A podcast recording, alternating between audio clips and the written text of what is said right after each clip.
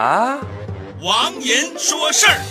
哦。这几天有一篇文章火的不行不行的，题目就叫“你的同龄人正在抛弃你”。我本来不想说这个，可是它太火了。更让我头疼的是，我的一些已经飞黄腾达的朋友把这篇文章公然转发给了我，还说是对我的一种鞭策。文章写的可血腥了，说的是一个八零后的美女，只用了三年的时间就把自己的企业做成了当红的创业公司，然后被人花钱给买了。据说这个八零后的美女能得到十五亿以上的钱，十五亿以。上的钱十五亿，十五亿亿亿亿亿啊！心好疼。文中的一些文字更是惨绝人寰，比如不会再有匀速前进的同龄人，你要么一骑绝尘，要么被远远的抛下。比如如果你跟不上节奏，就已经被同龄人打倒了。比如你缓慢成长也是一种退步。比如同龄人抛弃你的时候，连一声再见也不会说。比如你做着普通的工作，同龄人早已经远远的丢下了你。再比如你的同龄人正在抛弃你。从来都不会跟你打招呼，老铁们呐，看着这样的文章真是句句扎心，字字带血呀。人家这文章写的对呀，给所有萎靡不振的人和稍微好一点就沾沾自喜的人是当头一棒，背后一枪啊！我整个人陷入到了一种绝望的状态，我还有二十年的房贷没还。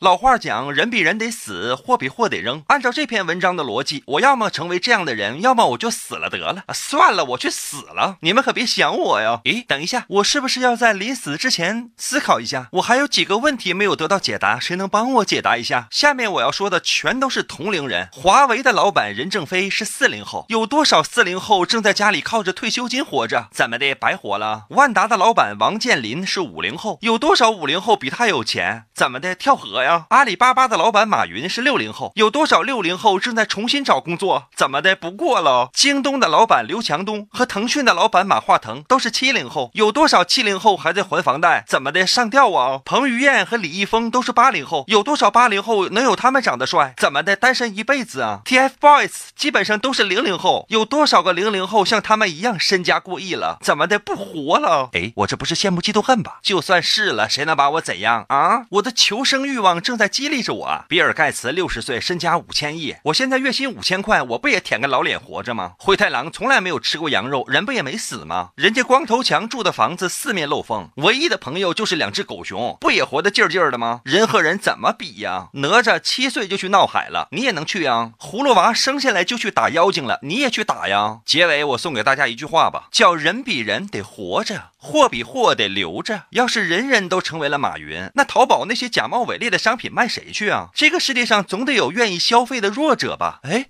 我是不是就是那个弱者呀？